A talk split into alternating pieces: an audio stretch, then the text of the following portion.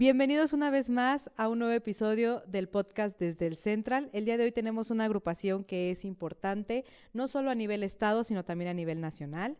Y bueno, ellos desde su primera aparición hasta la fecha han consolidado una carrera de más de 50 años, que es lo que estamos celebrando ahorita, y que los ha llevado por más de 60 países y participado en los más importantes festivales de folclore como representantes del estado de Veracruz, del país y bueno, han ido alrededor del mundo. Ellos definieron cinco objetivos cuando se fundó y fue el rescate, la preservación, la difusión y la enseñanza de la música folclórica. Y bueno, ellos han desarrollado un estilo que ha perdurado a lo largo de cinco décadas. Tienen nueve discos de larga duración y trece discos compactos de música exclusiva del grupo. Eh, ellos también organizaron el primer Festival Internacional de Arpistas Virtual en mayo del 2020 con la participación de 125 artistas internacionales. Por si no saben de quién estoy hablando, estoy hablando de la agrupación Tlenhuicani. Su nombre proviene del vocablo náhuatl que significa los cantores y son una agrupación que está bajo el manto de la Universidad Veracruzana. Ellos se crearon por la inquietud de su actual fundador, el director Alberto Manuel de la Rosa Sánchez, eh, por la representación y difusión de la música jarocha ejecutada con el arpa veracruzana.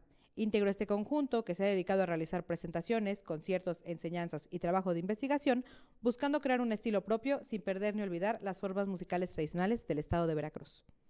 Bienvenido, Tlenguicani. mi nombre es David Melgarejo y soy el bajista del grupo Tlenguicani desde hace ya más de 25 años.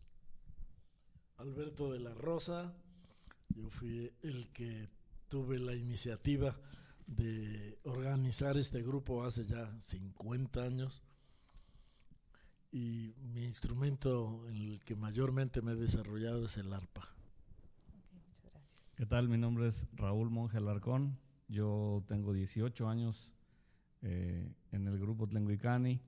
Soy arpista y también toco algunos otros instrumentos como la jarana, la guitarra, las percusiones. Eh, y la pues recae ahora la, en mí la responsabilidad de la voz eh, líder del grupo. Hola, ¿qué tal? Yo soy Horacio Martínez García. Yo soy arpista del grupo Tlenguicani. Tengo ya 12 años en el grupo, desde que me invitó el maestro de la Rosa a formar parte del grupo. Bueno, para poder quitarnos el nerviosismo, empecemos con una pregunta. Y dice, ¿cómo lograron encontrar el género musical en el que se querían desarrollar? Eh, yo no encontré el, género, ¿no? Yo nací en el género, ¿no? En mi hogar materno, paterno, siempre existió, existió la música. No, mi papá y mi mamá no se dedicaban a ello, pero tenían el gusto, lo cantaban y, siempre se escuchó en la casa y siempre las fiestas hogareñas eran llenas de la música jarocha, música veracruzana. ¿Y a ustedes cómo les nació el gusto de, del son y del folclore veracruzano? Bueno, yo debo decir que era yo un niño de seis años, siete años, eh, cuando empecé a ir a los conciertos del grupo Tlenguicani, ya era un grupo consolidado acá en, en, la, pues en Jalapa, en la región. Y pues iba por, por invitación de mi mamá y mi abuelo, que les gustaba mucho Después, con el paso de los años, fui compañero de banco de la hija del maestro de la Rosa, Cristi de la Rosa, que ahora es una eh, extraordinaria arpista y compositora. Y en ese entonces, pues yo no sabía que él era el maestro de la Rosa y que era el director del grupo. Lo supe años después cuando empecé a tocar el arpa fuera del grupo y pues mi maestro dejó de darme clases porque se, se enfermó por ahí. Y entonces recurrió mi mamá al papá de mi compañera de banca para que me diera clases. El maestro pues era muy ocupado y entonces me asignó con otro compañero del grupo, eh, Víctor Valdés, que fue mi segundo maestro de arpa. Y después del maestro Víctor Valdés, eh, otro compañero del grupo, Iván Velasco, también fue mi maestro de arpa.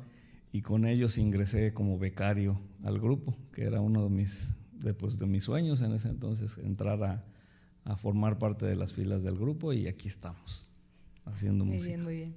Conmigo ha sido una, una historia muy particular, ya que mi mamá fue compañera del maestro de la Rosa en la normal de generación. Entonces, pues siempre hubo amistad, ¿no? Desde niño conviví con, con ella y con esa parte folclórica que ellos vivían. ¿no? Mi mamá cantaba en el coro de la normal, el maestro tocaban con el ballet, bailaban, ¿no? Entonces fue una, una historia muy folclórica que viví yo desde niño. También mis tíos formaron parte del grupo Tlenguicani, acompañaban al ballet, que los invito al maestro de la Rosa. Ahora ya están jubilados los dos tíos, hermanos de mi mamá. Es por ahí de donde empecé yo desde muy pequeño a, visitar al ballet, a ver al, al grupo Tlenguicani. Bueno, en mi caso, uh, desde pequeño siempre, siempre hubo en el hogar eh, la música. Mi papá era, era ganadero, pero le gustaba la música, era su, su, su hobby, su, forma de vivir. Eh, nunca fue a, la, a ninguna escuela de música, pero lo poco que él aprendió desde que nosotros éramos niños, él quiso que, que aprendiéramos y que nos metiéramos en este mundo tan maravilloso que es la música. Fuimos a la escuela de música, uh, incursionamos en el rock en diferentes estilos de música, pero desde pequeños siempre tuvimos un encuentro cercano con el maestro Alberto, porque él era maestro de la primaria donde nosotros estábamos. Entonces, desde pequeño siempre hubo una, una unión con el maestro de eh, aprendizaje, ¿no? Y con el tiempo eh, logramos ingresar al, grupo. Por lo que veo como que todo el mundo estuvo ligado con el maestro y con Tlenguicani desde el inicio. Son cosas del tiempo. Sí, yo, ¿verdad? Ahí se yo, estaba, uno que yo estuve primero, claro. Bueno, y como ya mencioné, pues son un grupo ligado a la Universidad Veracruzana. ¿Cómo ha sido su proceso para producir sus discos? ¿Cómo, cómo lo han llevado? El disco es una inquietud de, de todos los uh, artistas de mu musicales. Nosotros igualmente queríamos tener un disco. En aquellos tiempos la única posibilidad era ir a grabar a, a la Ciudad de México. Afortunadamente, pues contamos con el apoyo de la Universidad Veracruzana, que nos contrató un estudio, nos llevó a México. Allá estuvimos y así logramos el primer disco. El segundo disco lo grabamos aquí en Jalapa, en el Teatro del Estado, cuando comenzó el sistema digital. Jalapa fue uh, la misma Universidad Veracruzana quien instaló en México el primer sistema digital de audio. Lo pusieron en el Teatro del Estado, grabó la Sinfónica, grabó la Orquesta de Música Popular y grabamos nosotros también. Bueno, y ya que estamos en, esto de los discos, ¿Cómo fue el salto que se dio de los discos, de grabar los discos, por ejemplo, en la Ciudad de México, ahorita ya tener como el Internet y todas estas cosas que ya es más fácil? el poder grabar. ¿Cómo, cómo se vivió eso? Bueno, creo que es un, un punto importante el que tocas. Eh, cambiaron muchas cosas, como decía el maestro antes, se grababan de otras maneras. Y comentábamos hace un momento eh, ahora cada uno de nosotros tiene un estudio, incluso le íbamos a cambiar, a proponer cambiarle la letra al himno nacional, un estudio en cada hijo te dio. El maestro de la Rosa tiene en su casa su estudio, eh, obviamente con las con las eh, pues condiciones que él puede tener, no es un estudio del todo profesional, igual el maestro David, el maestro Rubén, que no está en este momento con nosotros, eh, su servidor y Horacio, todos tenemos una manera de grabar. Entonces eso facilita muchísimo las cosas. Incluso cuando estuvo la pandemia, pues hicimos muchas grabaciones a larga distancia, ¿no? Antes eh, el, el, que grababa, por ejemplo, eran, eran, era mucho de presunción también, ¿no? Es que yo grabé en la Ciudad de México, pero mezclé en Nueva York y me, me imprimen en, en Londres o, o me, me, hacen la masterización en sí, claro. no sé dónde. Ahora no, ahora puedo yo grabar una parte aquí, se la envío a él, él le complementa, se la envía al otro, regresa. Y eso facilita mucho la producción musical. De hecho, el último disco que se llama Todo Veracruz es Bello tiene algunas, algunas eh, versiones de las melodías que se grabaron de esa forma. Sí, y además eh, la facilidad de, de, la comunicación a cualquier parte del mundo. Algunas grabaciones nuestras que las hemos hecho aquí, pero eh, se las enviamos a un amigo de Colombia. El, el, último disco nuestro tiene una melodía, composición del de, compañero que él dedicó a, al pueblo de Jico, que tiene una tradición torera muy grande, entonces eh, la composición tiene el ritmo del paso doble y nos hacían falta unas castañuelas, pero que realmente sonaran españolas. Entonces, pues aquí buscamos, ¿no? Entonces me acordé de un amigo que vive en España, le digo, mira, te voy a mandar la música y tú contrata ahí uno que va, le grabas con tu computadora y me lo mandas. Así fue. Y quedó perfectísimo. Bueno, ya que tocamos el tema de la pandemia, eh, y las ventajas de la pandemia. ¿Alguna desventaja que se haya vivido con la pandemia? Bueno, desventajas hubo bastantes. La primera es que somos seres sociales y pues la cercanía es tan necesaria que cuando volvimos a la normalidad, como le llamaron, la nueva normalidad, pues había la necesidad de salir a la calle, de verte con el amigo, con la familia, de volver a los, a los eventos presenciales y en vivo, ¿no? Pero otra de las, de las ventajas, una de las ventajas que para nosotros eh, representó esto fue justamente utilizar la tecnología y lo que estaba a nuestro alcance para llevar a cabo eh, este tipo de grabaciones o incluso las presentaciones que migraron a virtualidad eh, en vez de hacer un concierto, por ejemplo, como el concierto romántico que siempre hacíamos en el Teatro del Estado, con toda la parafernalia con, con, la que se vestía y con toda la preparación, pues lo hicimos de manera casera, igual así en un estudio de grabación que fue la casa del maestro de la Rosa, con los instrumentos, microfonía, dos cámaras, y lo transmitimos en vivo y eso generó una audiencia pues bastante buena para el, en el momento en el que todo el mundo estaba en casa, del encuentro de arpistas virtual, que fue una experiencia también muy gratificante donde se reunió a más de 120 arpistas de todo el mundo, de los cinco continentes,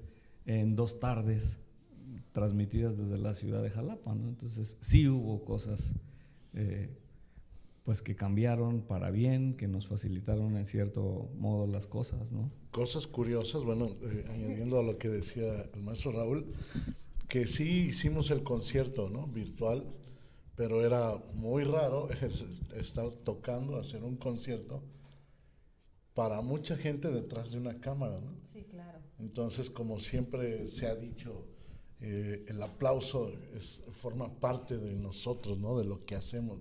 Y era muy raro, fue una sensación muy rara tocar y escuchar un silencio, ¿no? Y bueno, sí, la gente tal vez detrás de, de cámaras en sus computadoras normalmente, porque era por internet, pues sí aplaudían y degustaron estos conciertos que hicimos en línea. Pero, comentarios y todo, pero muchos comentarios, pero nosotros en ese momento, pues la sensación de que ya terminé el aplauso. sí, claro. Y por lo que oí, cada uno de ustedes compone. ¿En qué se, en qué se inspiran en esto de la composición? ¿Qué, qué los inspira? ¿Qué los hace decir, ah, tengo que escribir una canción sobre esto? Mayormente, y por el, por el género en el que nosotros nos desenvolvemos, que es la música folclórica, tradicional, la música jarocha, pues le componemos a las cuestiones eh, tradicionales de nuestro son jarocho. Por ejemplo, yo tengo una composición que titulé La Reina y que le canta al arpa jarocha. El maestro tiene una composición al, al abanico, pero no al objeto, sino a todo lo que está alrededor y representa el uso del abanico, la jarocha, cuando eh, lo mueve y se, se, abanica para soplar. Jarocho Nací, que también fue una composición que yo realicé, pues con el orgullo y con la con la, el gusto de sentirte eh, con una identidad como es el ser jarocho. El maestro Melgarejo tiene canciones a la jarana, tiene canciones a la tierra propia de donde nació, en fin, hay muchas y a veces circunstanciales. Por ejemplo, estábamos en Coatepec y un amigo estaba con su novia, fue a comprar un elote y había una muchacha ahí, se le quedó viendo. Entonces la novia lo empezó a pelear y acá y de ahí Yo quise hacerle un verso, pero después ya quedó en confusión. ¿Qué le ves a esa mujer? Mi novio me dijo un día cuando la miré comer un elote que, que traía. Y ahí, ahí se va. O sea, a veces que eh, la inspiración sale por ciertas circunstancias y a veces que la busca uno. O el chaquiste, por ejemplo, el chaquiste que es muy, muy popular, composición del maestro de la Rosa, que hace versos al pequeñísimo zancudo, el, chaquiste, que es una cosita que no vemos, pero sentimos, y que entonces pues eh, desarrolla toda una temática alrededor de, pues, del mosquito, ¿no? Tocando lo de la pandemia y que fue muy complicado eh, no escuchar los aplausos, ¿cuál es el proceso que ustedes llevan para eh, tener las presentaciones en vivo? O sea, ¿cómo, ¿cómo, las llevan? ¿Cómo las sienten? Bueno, primero debemos decir que el, el, grupo, como decías al principio, pertenece a la Universidad Veracruzana, eh, concretamente a la Dirección General de Difusión Cultural y ellos mayormente son los que se encargan de hacer las programaciones de los eventos del grupo. Eh, tenemos, digamos, tres fechas que son inamovibles, pueden variar días, pero generalmente una es en febrero, que es concierto romántico, otra es en septiembre, que es concierto de aniversario. El grupo Tlenguicani dio su primer concierto un 12 de septiembre del 73. Y la otra es el concierto navideño, que tiene temática navideña. Fuera de ello, podemos hacer presentaciones en muchos lugares y en distintas formas, con temática o sin temática. Y eh, incluso las giras, ¿no? las invitaciones que nos llegan, que decía el maestro de sí, Anualmente recibimos muchas invitaciones de muchísimas partes del mundo. No todas son accesibles porque en muchas, y sobre todo festivales, eh, los que invitan nos proveen de todo en el lugar donde se va a desarrollar, pero piden que uno vaya por sus propios medios. Eso podría ser alguna vez, pero no puede ser muchas veces. Entonces, desechamos eso. Ya cuando tenemos la invitación con todo cubierto, vamos con todo gusto. Y ya concretamente para la presentación, bueno, nosotros establecemos un repertorio, eh, qué se va a tocar, cuál es la temática que se va a abordar, con base en eso hacemos pues lo que, lo que plan, una planeación de lo que se va a tocar, eh, nos ponemos de acuerdo en el vestuario que vamos a llevar ese día y nos presentamos horas antes para, para checar que todas las cuestiones de audio y técnicas estén listas y dar el concierto de la mejor manera. Y también dentro del repertorio, cuando lo armamos, tomamos en cuenta muchas veces las peticiones que nos hace la gente para un concierto nos dicen, oigan, ¿por qué no tocan esta? ¿Por qué no tocaron esta? Que me gusta porque me recuerda tal situación. Entonces, procuramos, digo procuramos porque hay mucha gente que nos solicita, y lo que hacemos, bueno, es poner las más representativas de lo que nos pide la gente, más lo que nosotros vamos a aportar para los conciertos. ¿Cuál es la mayor diferencia que han visto entre pues ustedes como un grupo de folclore veracruzano y los eh, diferentes grupos alrededor del mundo o en la, en la, en la misma república, como en cuanto a grabar los discos o en cuanto a las giras o los, las invitaciones que reciben? ¿Cómo, cómo ha sido la, qué, qué diferencias han visto? Bueno, hay, hay que hacer una diferencia eh, entre el grupo institucional, como lo somos nosotros, que no somos los únicos, digamos, eh, son pocas las universidades del país que tienen grupos musicales o artísticos. La universidad pues se precia ser una de ellas.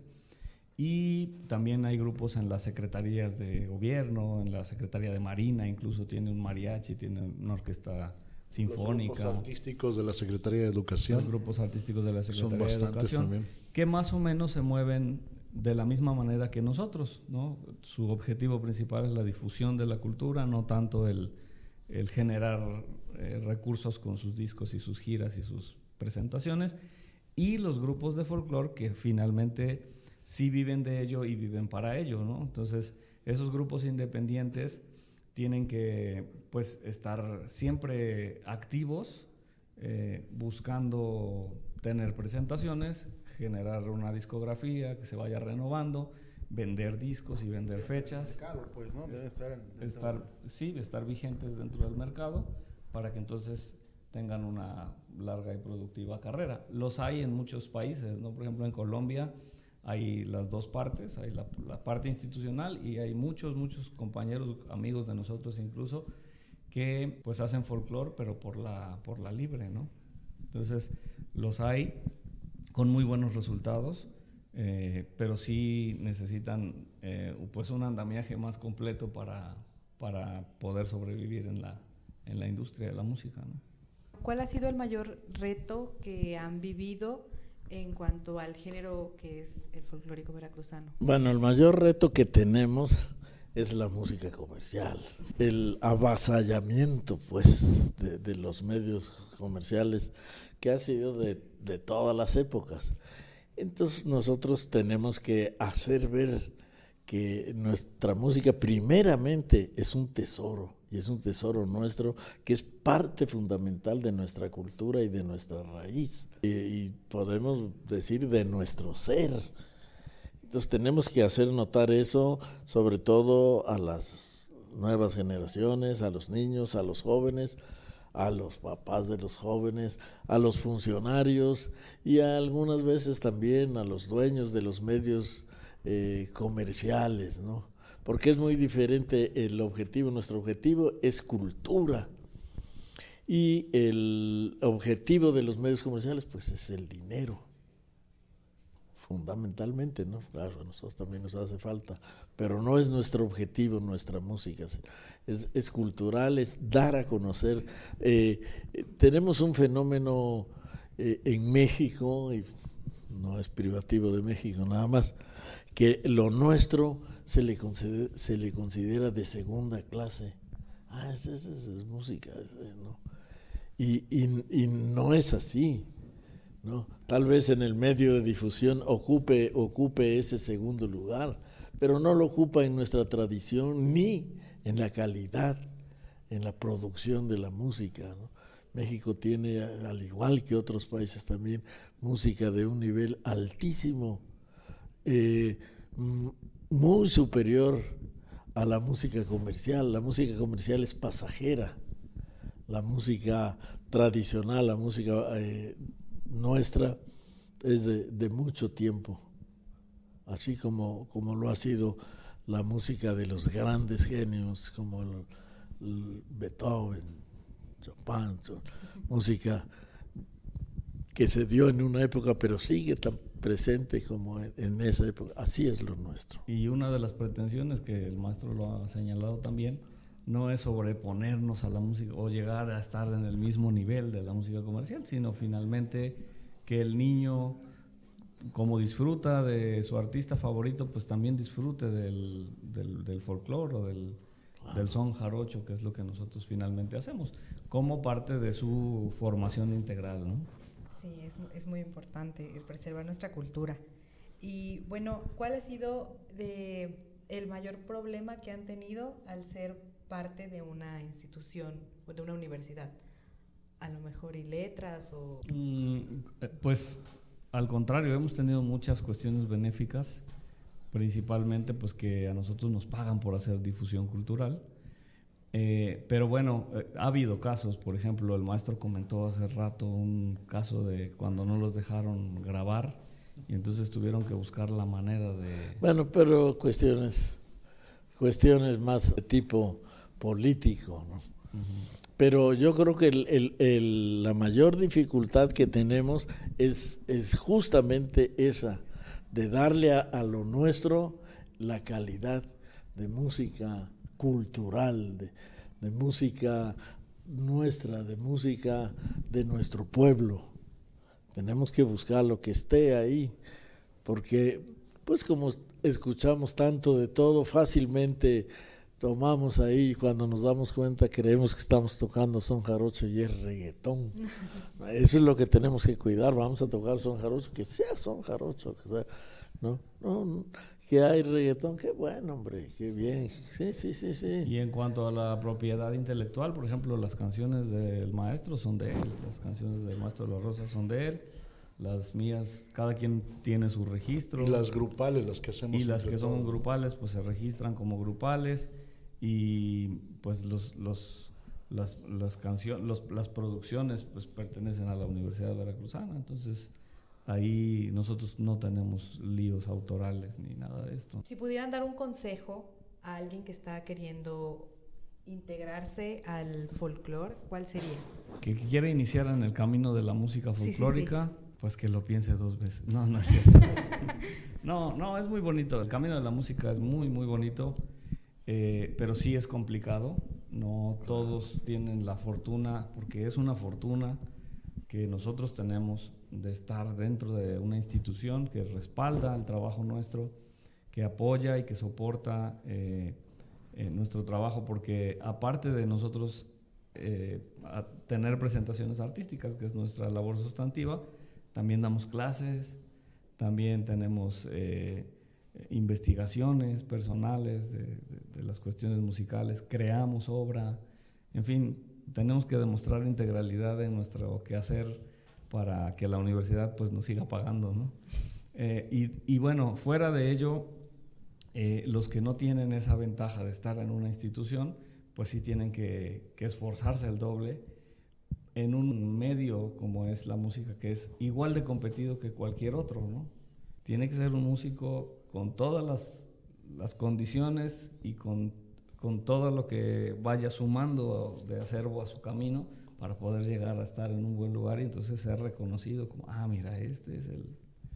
Entonces, Y también una de las recomendaciones que eh, creo que todos estamos de acuerdo es en que aparte de que nosotros enseñamos a los alumnos o a los niños, que cada uno de ellos que quieren iniciar o que están integrándose a grupos artísticos, a grupos musicales, sobre todo de música folclórica, ah, que se preparen. Sí, la preparación de ellos como músicos va a lograr que tengan, que puedan formar parte de un buen grupo. Luego eh, nos han tocado jóvenes que quieren ingresar, pero sin aprender, sin estudiar, ¿no? Pues yo aprendí y medio a rascarle, y medio sé cantar, y medio, pero medio sabes hacer las cosas, no va a medio funcionar, ¿sí? Se va a quedar en ese, en ese punto. Entonces, la recomendación es que estudien, porque la música folclórica tiene la misma complejidad que cualquier estilo de música, que el jazz, que estudiar jazz, que estudiar música clásica. ¿sí? Entonces, el folclore es tan complicado, de verdad, que no todos estudian folclore porque sí tiene, tiene su grado de dificultad, definitivamente. Músicos clásicos estudiados que quieren tocar folclore, nada más no pueden. Y viceversa, ¿no? Músicos folclóricos que quieren tocar música clásica, pues tampoco pueden, ¿no? Entonces, ¿en dónde va a estar la diferencia? En prepararse. Yo creo que si alguien quiere, ya está el primer paso. Querer, querer. Ahora es buscar cómo, ¿no? Y, y primeramente analizar, ¿realmente quiero o me dejé impresionar por, por, por lo que vi o por lo que oí? ¿no? ¿Ya? Buscarle que lo va a encontrar. Si lo busca, lo va a encontrar y puede llegar a, a un muy buen nivel tanto de ejecución como de conocimiento. Y ya nada más como complemento, en la industria de la música, pues el, el músico ahora, el músico actual, ya no nada más que se puede eh, conformar con, con hacer música y ya. Se tiene que volver un gestor, se tiene que volver un creador, se tiene que meter en cuestiones de publicidad, en fin, tiene que rodearse de un conjunto de saberes para poder darse a conocer al mundo. Claro, si, si eres un artista que te tomaron una compañía y te sacó y entonces ellos se encargan de todo y tú nomás vas y haces shows, estás del otro lado. Pero si vas a empezar desde cero, tienes que hacer todas esas funciones para lograrte posicionar en todo el, el mercado que es enorme, ¿no? Pues creo que nos pasó a, muchos cuando empezamos a, a tener contacto con los instrumentos. Pues no había toda esa tecnología que ahora hay, ¿no? Ahora puedes tomar clases con un arpista de Japón, de, de cualquier parte del mundo, ¿no? Antes no, no existía eso, ¿no? Entonces, pues aprovechar toda esa parte de, de la tecnología para pues, ser un, un mejor músico. Como sabemos, Jalapa es eh, muy cultural, entonces, Jalapa como escenario donde nacen músicos, ¿hay verdaderamente espacio para todos? Es bien complicado. Jalapa, Jalapa tiene eh, una dinámica tan, tan rara, pero tan, tan bonita, que si tú quieres presentar algo, hay alguien que lo quiere ver. O sea, esa es la ventaja de Jalapa. Eh, si, si tú posiblemente estuvieras en, otra, en otro lugar de la República, pues a lo mejor tengas una propuesta muy interesante, pero no creo que tenga el, cobijo cultural que hay aquí en esta ciudad. ¿no? Por eso es que aquí han, de aquí han salido tantos proyectos exitosos y tantas, tantos artistas también. Eh, y creería yo que sí, que si quieres hacer algo eh, pues interesante y estás aquí, es, el, es el lugar ideal, eh, fuera de la Ciudad de México, que es eh, pues un monstruo, ¿no? En número de habitantes y en, y en este, pues en, en personas que puedes, a las cuales puedes llegar con tu producto cultural, sin lugar a dudas. Pero aquí hay una dinámica bien interesante, ¿no? Entonces, incluso los artistas que decíamos no son institucionales, que están fuera de, la, de alguna de las instituciones, tienen su propia dinámica y, y exponen y presentan obra y presentan eh, y hasta el cafecito más insignificante tiene música, ¿no? Entonces eso es bien bonito de Jalapa. ¿Cómo podemos incentivar la creación de foros para la difusión del folclore veracruzano? Bueno, yo creo que esto es concientizar sobre todo a, a, las autoridades de todos los géneros de, y de todo tipo de, de, instituciones. Hay mucha institución eh, mercantil, comercial, instituciones culturales, concientizar. Mira, necesitamos estos. Yo recuerdo hace muchos años que empezaron a reformar físicamente las escuelas, eh, las escuelas, sobre todo primaria, eh, transmitían una, eso fue a nivel nacional, transmitían una frase eh, que decía, mejores escuelas harán de nuestros hijos mejores mexicanos. Se referían al edificio, pero, pero podemos profundizar el mejor la escuela en todo su contenido y van a ser de nuestros hijos mejores mexicanos en toda su formación. Hemos hecho algunos aportes, digo, tampoco somos así como, como pues la solución, pero sí hemos hecho algunos aportes. Eh, el grupo ha fomentado algunos encuentros de ARPA, eh, eventos masivos como es el Jarochódromo, que se hace en Coatepec, que reúne más de 700 bailarines año con año. Bueno, se suspendió con la pandemia, pero, pero venía generando esto. Participamos en Récord La Bamba, que este año se volverá a lanzar aquí en Jalapa. Y, y creo que todo esto abona eh, en la difusión de, nuestro, de nuestra cultura, de nuestro folclore, y es visto a Veracruz nuevamente como, como lo que ha sido siempre, ¿no? un, un pues un lugar importante donde hay cultura, donde la cultura está viva y se sigue recreando, ¿no? Entonces, lo que dice el maestro es, me parece muy importante. Parte importante de esto son las autoridades. Si las autoridades no tienen, digamos, el chip de la cultura, pues difícilmente van a apoyar, ¿no? Entonces, es labor del gestor también trabajar en la base, pero también hablar con la, con la autoridad a ver qué se puede hacer. ¿Qué creen que hacen falta en los programas de estudio para ayudar a formar de manera más integral a los estudiantes? Los estudiantes de música, porque comentaron que con querer y Mira, medio saber no hace falta. En el nuevo sistema de la, de la nueva escuela mexicana que se le llama, eh, en los nuevos reglamentos eh, viene, viene estipulado eh, ya de, de forma muy definida, de formas definidas, en donde el arte, la música, forma parte de la formación integral de los alumnos. Lamentablemente, digo lamentablemente porque yo estoy en el sistema educativo, uh, no se ha logrado llevar a cabo como se pretende que se haga, ¿no? Como comentaba el maestro. Se hablaba de los edificios, sí, ok. Ahora todo está en un papel, ok, pero sigue faltando, ¿no? Eh, se dicen muchas cosas, a veces son complicadas de entender, pero bueno, en la parte eh, de artes y música sí viene ya de una, de una, de una forma ya más integral, directa al, a los alumnos en preescolar, primaria y secundaria, que es el nivel básico, ¿no? Se cambian las formas, se cambian los nombres, pero finalmente sí se está haciendo algo en pro de que, de que esto pueda ayudar, ¿no? Independientemente del gusto de los alumnos, de los niños jóvenes, que ellos se interesen por hacer más de, eh, sobre la música. Y en cuanto a la educación superior, yo sigo creyendo que hay todavía un eurocentrismo muy grande. Eh, en, la, pues en la misma Universidad Veracruzana, si no estudias música clásica, O jazz. Tienes que estudiar jazz, porque luego se quejan. Es que esos no son músicos. ¿Y dónde nos enseñan a ser músicos? Pues si no vas a clásica, vas a jazz. Y si, yo quiero tocar folclore, ¿quién me enseña?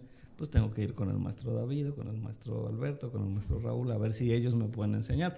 Afortunadamente esto no ha sido un, pues un, una barrera, porque nosotros nos hemos, con gusto lo hemos hecho, este, rodeado de muchos alumnos. Y ahora los alumnos que estudian arpa, muchos de nuestros alumnos, encontraron una carrera que se llama educación musical como la vía para profesionalizarse dentro de la música, que no es lo ideal, pero es lo que hay.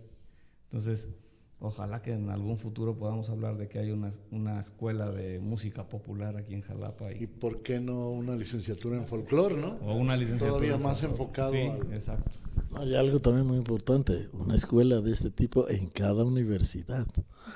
Sí, claro. Porque hoy encontramos en Jalapa cada media cuadra hay una universidad. ¿no? Sí. Bueno, pero sí en las universidades grandes, las universidades de, re- de prestigio como esta universidad, ¿no? Sería un reto muy grande. Se ¿no? le da Sería- más sí, énfasis sí, a sí, la claro. danza. Para la danza folclórica sí, Sí hay. hay. Hasta tres carreras aquí en Jalapa de Ajá. danza folclórica. Pero de música folclórica no hay. Con grado de licenciatura, a diferencia de Sí, la sí hace música. Y también lo curioso que en Estados Unidos eh, existe esa parte, ¿no? Con la música de mariachi, ¿no? La música mexicana. Y la han llevado a un nivel profesional, ¿no? Que, que aquí en México no, no hay. Además, como complemento mayormente claro, vemos complemento. en todas las universidades de origen hispano y hispano-mexicano, ya sea del, del sur, del centro, del norte, hay esos estudios. Y cuando nosotros vemos eso, ¿qué pasó? ¿Quién? Esto no era de México, sí, eh, pero eh, porque han puesto eh, énfasis en, en eso, en ese estudio, en el conocimiento.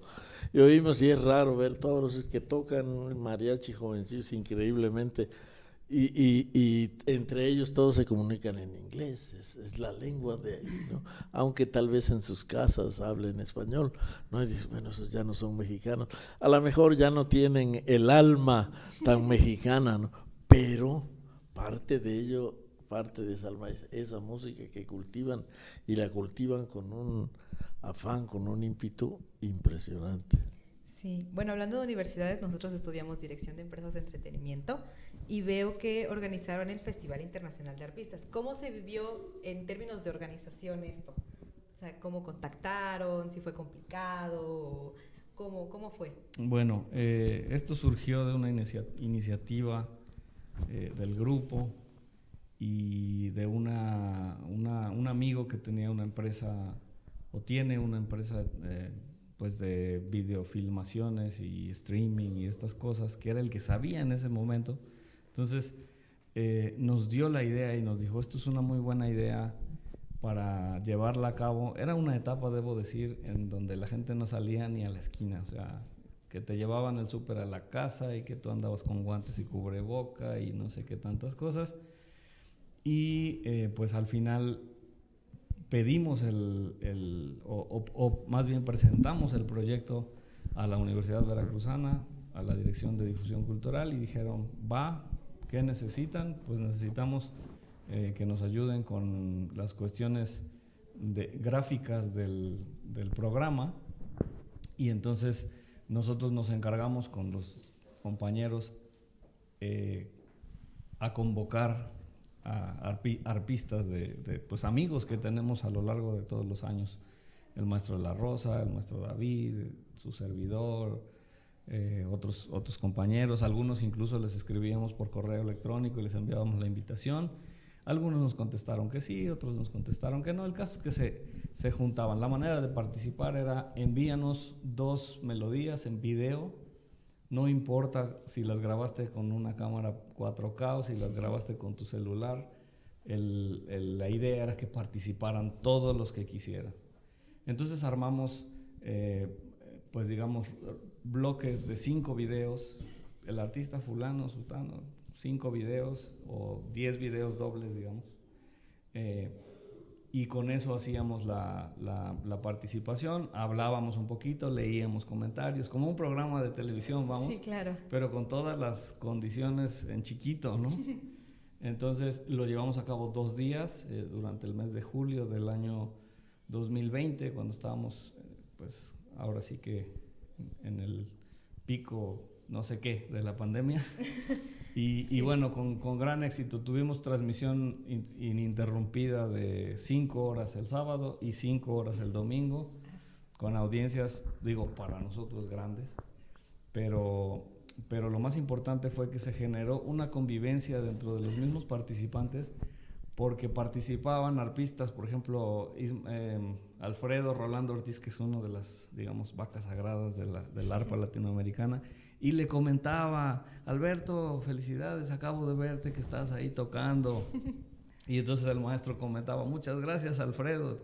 Eso en vivo en una transmisión por Facebook, que, pues, es una plataforma pública y, gratuita que cualquiera puede ver. Entonces eso generaba y generaba y generaba. Y aparte generó muchas, o sea, muchos intercambios con, entre nosotros, los, los arpistas, ¿no? Eso fue bastante interesante, ¿no? Entonces se vivió una experiencia muy bonita. Sí. Sí, bueno, ¿y qué es lo que más han disfrutado de ser parte de Tlenguicani? Y esta les voy a pedir por favor que cada uno me responda.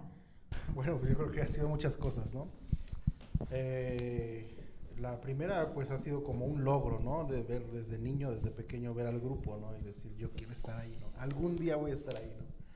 Entonces, pues hasta cierto punto se me cumplió el sueño de estar al lado del maestro mi maestro de arpa, el maestro de la rosa, de estar a un lado tocando el arpa, pues créeme que me pongo nervioso todavía, ¿eh? Esa es una de las cosas que, que más he, disfrutado, ¿no? El poder lograr estar en este gran grupo, ¿no? Que me han acogido bastante bien mis compañeros también.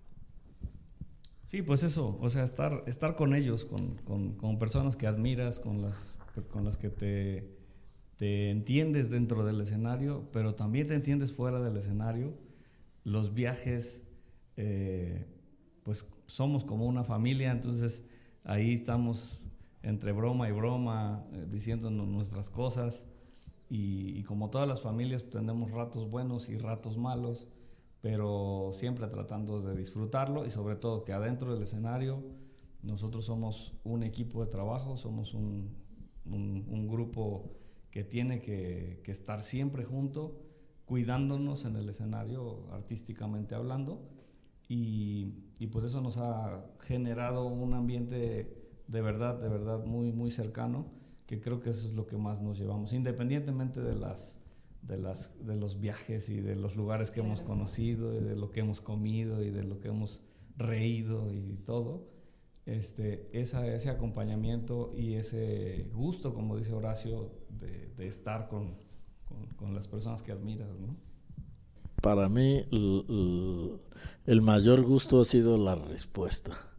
La respuesta del público, la respuesta que se traduce en invitaciones para otras partes, la respuesta que viene siendo todos los nuevos niños, jóvenes, que quieren aprender, que quieren estar con nosotros, que quieren cantar como nosotros, que quieren inclusive componer como nosotros. Para mí eso ha sido lo más, lo más satisfactorio, ¿no? Y sentir que pues hemos estado en cosas muy interesantes, muy importantes a través de todo el mundo, en universidades de gran renombre, de gran prestigio, como Harvard, como Oxford, como, ¿cómo se llama la de San Francisco? Stanford. Eh, lugares así, desde luego el Teatro de Bellas Artes, el Teatro de la Ópera de, de, de, de, Aviñón, el Teatro de la Ópera de Sydney, los escenarios de mayor prestigio en el mundo. Hemos tenido la oportunidad de pisarlos, de estar ahí, de, de tener un público que nos va a ver y que desde luego nos ha aplaudido. Esa es lo, la, la mayor satisfacción. Para mí, bueno, desde que soy niño, desde que fui niño, formé parte de esta gran familia Tlenguicani.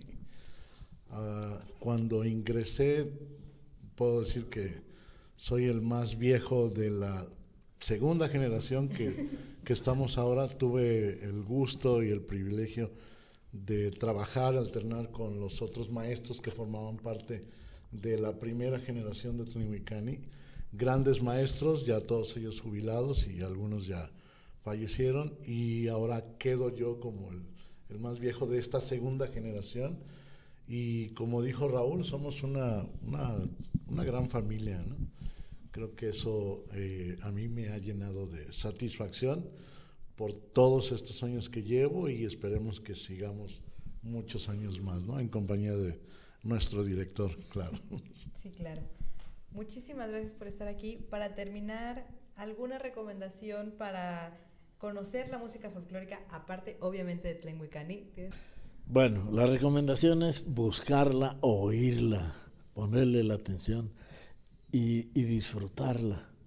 Hay muchísima, y no solamente, obviamente, Tlenguicani, ni solamente jarocho, ni solamente mexicano en todo el mundo hay música de, gran nivel y vemos países donde todavía su música original tiene una presencia impresionante. En América Latina lo notamos en Paraguay, lo notamos en Venezuela, en Colombia, en el Perú, en, en Argentina. Entonces, hay que buscarla, hay que buscarla y tratar de entenderla, tenemos la seguridad absoluta de que les va a gustar y van a quedar prendidos. Pues sí, que se den la oportunidad también de conocer la música folclórica, ¿no? Sí, tal vez la última música que nosotros tuvimos oportunidad de, de conocer fue la celta, la celta, estuvimos en Irlanda, en lugares y que fuimos invitados justamente por nuestra música y nuestra música gustó, pero nosotros nos trajimos ese sabor de la música de allá, de los músicos, del público. Muchísimas, de verdad se les agradece muchísimo el haber estado aquí, el, estar, el haber estado acompañándonos. Espero que se la hayan pasado bien, espero que hayan estado cómodos y pues muchas gracias.